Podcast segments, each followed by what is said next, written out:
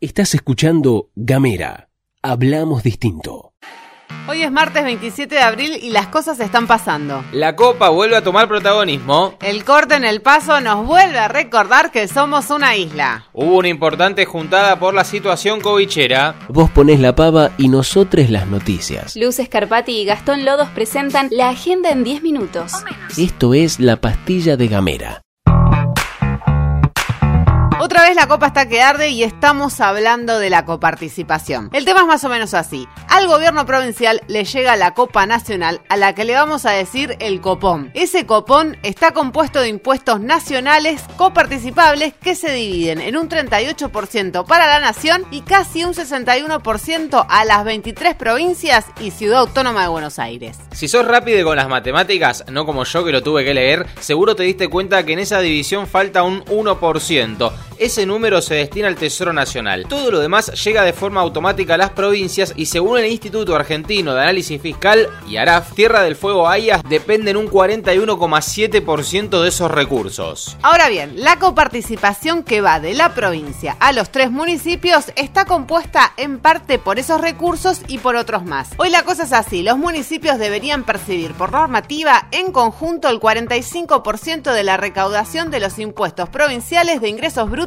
y sellos. Además deben recibir en conjunto el 25% de los ingresos de la provincia, en concepto de coparticipación de ingresos por los regímenes federales y el 20% de los ingresos de la provincia en concepto de regalías hidrocarburíferas. Todo eso es la masa coparticipable. Cada tanto vemos que los municipios se quejan por la demora en el envío de esos recursos. Uno de los puntos de mayor tensión sobre este tema fue en 2005 cuando fue destituido por retención indebida de fondos coparticipables del municipio de Río Grande y también por irregularidades en la ejecución del presupuesto provincial de 2004, quien era gobernador en ese momento, Jorge Colazo, hoy legislador provincial. Hoy la cosa está tensa, pero no sabemos si tan tensa. El que salió con los tapones de punta fue Mario Daniel, el jefe de gabinete de la Municipalidad de Ushuaia. Tildó de bocón y mentiroso al ministro de Economía y Finanzas Públicas, Guillermo Fernández, y consideró que el gobernador Melella ya lo debería haber desplazado del cargo en declaraciones radiales que levantó el diario Provincia 23. Daniel acusa al gobierno provincial de usar los fondos municipales municipales para paliar su déficit y recordó que por mucho menos destituyeron a un gobernador, haciendo alusión a la situación de Colazo que te contamos antes. El medio JCA Noticias consultó al ministro Fernández sobre el tema y esta fue su respuesta.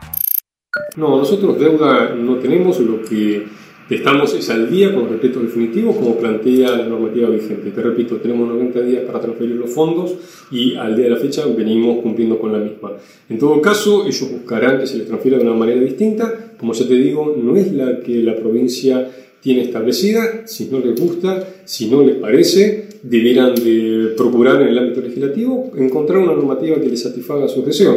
No es el Ejecutivo Provincial el responsable de ello. Además, a través de Gacetillo Oficial, el ministro recordó, el pasado 10 de febrero en Economía se invitó al equipo técnico de la Secretaría de Economía y Finanzas de la Municipalidad de Ushuaia a una mesa técnica de manera de conciliar las deudas que ambos niveles de gobierno mantienen entre sí. Hace unos días, la Secretaria de Economía y Finanzas de la Municipalidad de Ushuaia, Brenda Tomasevich, manifestó que la provincia mantiene una deuda de 469 millones de pesos por coparticipación, que se suma a la deuda de 100 millones por servicios, por lo que, en total, la deuda que el gobierno provincial mantiene con la ciudad es de 569 millones mil pesos. Además, la funcionaria municipal indicó, la situación es muy delicada porque corremos el riesgo de no llegar a pagar salarios en tiempo y forma por esta retención que hace la provincia de los recursos. Ayer te contamos sobre el corte de ruta que realiza una veintena de camioneros chilenos que impide el ingreso y egreso hacia Tierra del Fuego. Si no escuchaste la pastilla anterior, pone pausa, escuchala y después volvé. La novedad es que Gustavo Melella tuvo un encuentro virtual con sus pares patagónicos y en ese marco hablaron sobre el temita de Neuquén. Melella brindó su acompañamiento al gobernador de Neuquén, Omar Gutiérrez, por el conflicto que atraviesa con los cortes de ruta por parte de los trabajadores estatales en distintos puntos de esa provincia. Los fueguinos vemos cómo nos está afectando la situación en Neuquén por los cortes de ruta. Creo que no es la forma. La forma de la discusión siempre tiene que ser en una mesa, tiene que ser institucional, considerado el gobernador. Vamos con una cortita y al pie. El Ministerio de Salud anunció que van a comenzar con la vacunación contra el COVID-19 al personal estratégico, entre los que se encuentran integrantes de Gendarmería, Prefectura, Policía Federal, Policía Provincial, Policía de Seguridad Aeroportuaria y docentes. No deberán sacar turno porque serán convocados directamente para recibir su dosis. Vale la pena recordar que el gremio docente había reclamado en varias oportunidades que comenzaran con la vacunación en el sector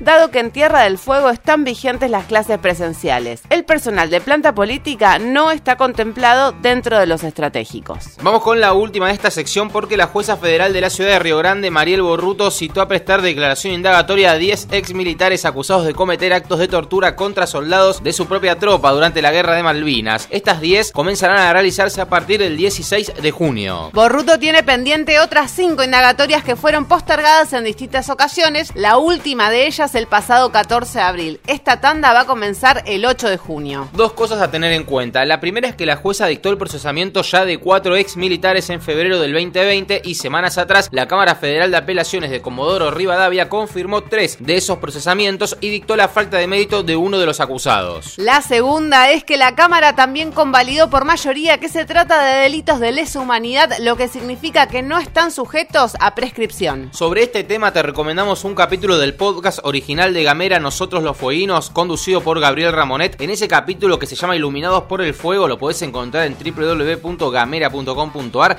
Gabriel cuenta magistralmente la primera etapa de este camino que comenzó en la provincia de Corrientes con la proyección de una película. Seguí nuestros contenidos en gamera.com.ar. Un nuevo avión de aerolíneas argentinas llegó al país desde China con 371.200 dosis de la vacuna Sinopharm. Se trata del segundo de los tres que están dentro de la llamada Operación Beijing, que comprende un total de un millón de dosis. Al momento, según el monitor público de vacunación, Argentina cuenta con poco más de 8.700.000 vacunas y ya inoculó con la primera dosis a poco menos de 6 millones y medio de personas y con la segunda a poco más de 870.000 personas. Mientras tanto, con todo el panorama que te contamos ayer, si querés otra vez poné pausa ya mismo si no la escuchaste y después volvé, el gobierno nacional convocó a una reunión a las 18 horas de la jornada ayer para analizar la situación epidemiológica de cara al avance exponencial de casos de coronavirus en el país y particularmente en el AMBA. Según información oficial, les expertos mostraron mucha preocupación, pidieron más fiscalizaciones y precisaron que no es momento de relajar ninguna medida. Además, consideraron que el sistema de salud está saturado y su personal estresado, se habló de falta de camas de terapia intensiva, problemas para conseguir oxígeno y hasta en algunos casos plantearon la preocupación por estar cerca de tener que elegir a qué pacientes poder ingresar o intubar. Dicho todo esto, se acordó contar con 72 horas más de recolección de datos para precisar concretamente qué se hace en cuanto a medidas. Vamos con una de la economía diaria, la del bolsillo, porque según informó el INDEC, las ventas en los supermercados durante febrero bajaron 5,8% en comparación con febrero de 2020. Además, el INDEC precisó que la facturación en los grandes centros comerciales o retrocedió en febrero 32,4% frente a igual periodo del año pasado. Hay dos datos interesantes para analizar. Uno es que los supermercados y los shoppings vienen para atrás, pero las ventas en los autoservicios mayoristas se incrementaron 2,4%, lo que habla de la necesidad de buscar precios acordes a nuestro bajo poder adquisitivo. El otro dato es que más allá de la baja del 5,8% que te comentamos hace un minuto, las compras en los supermercados por canales online tuvieron un incremento interanual, es decir, con febrero del 2020 de 243,9%. Esto es cuando no había pandemia ni aislamiento e ir al super no representaba un peligro. Ahora sí nos vamos, nos despedimos, esto ha sido todo por hoy. Te deseamos una excelentísima jornada. Chau. Chau. Chau.